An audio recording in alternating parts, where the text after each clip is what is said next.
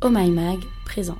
Comment s'initier au BDSM Déjà, le BDSM, c'est l'acronyme de bondage et discipline, domination et soumission, sadisme et masochisme. En gros, on va être sur des pratiques sexuelles qui peuvent impliquer de la douleur, de la contrainte, de l'humiliation et des rapports de force entre les partenaires. Et évidemment, du consentement.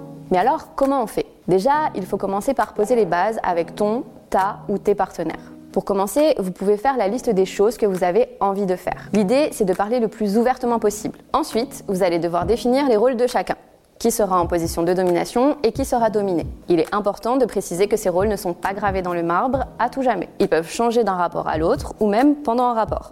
Enfin, quand on pratique le BDSM, la règle, c'est aussi d'avoir un safe word, un mot qui permettra, lorsqu'il sera prononcé, d'arrêter toute action en cours. L'idée, c'est de choisir un mot qui ne risque pas d'être prononcé dans un rapport sexuel habituellement, comme pomme ou spaghetti, ou alors choisir un code couleur, comme rouge. Le BDSM, ça peut aussi impliquer des accessoires.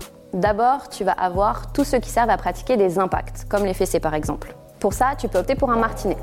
L'idée, c'est de commencer doucement, en tapotant pour chauffer la zone, le temps que les endorphines se libèrent. Tu pourras ensuite augmenter progressivement la puissance. Dans la même veine, tu as aussi la cravache. Opte pour un modèle avec un embout plus large qui fera moins mal, mais plus de bruit.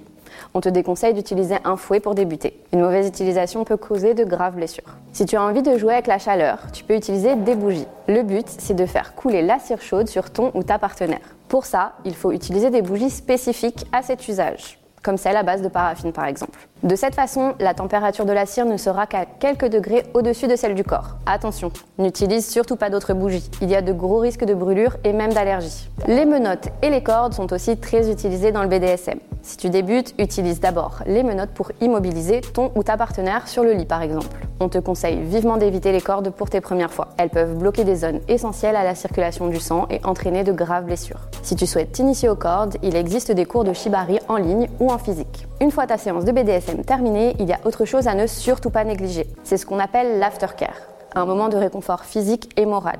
Ce sont des petites attentions, discussions ou même soins de petites blessures s'il y en a eu. Le but, c'est que les partenaires prennent soin l'un de l'autre et s'assurent que tout va bien. C'est aussi le moment de faire un petit débrief. Ce que tu as aimé, ce que tu n'as pas aimé et ce que tu aimerais tester la prochaine fois. Si tu veux plus d'informations ou si tu ressens le besoin d'être guidé avant de tester le BDSM, il y a plusieurs solutions.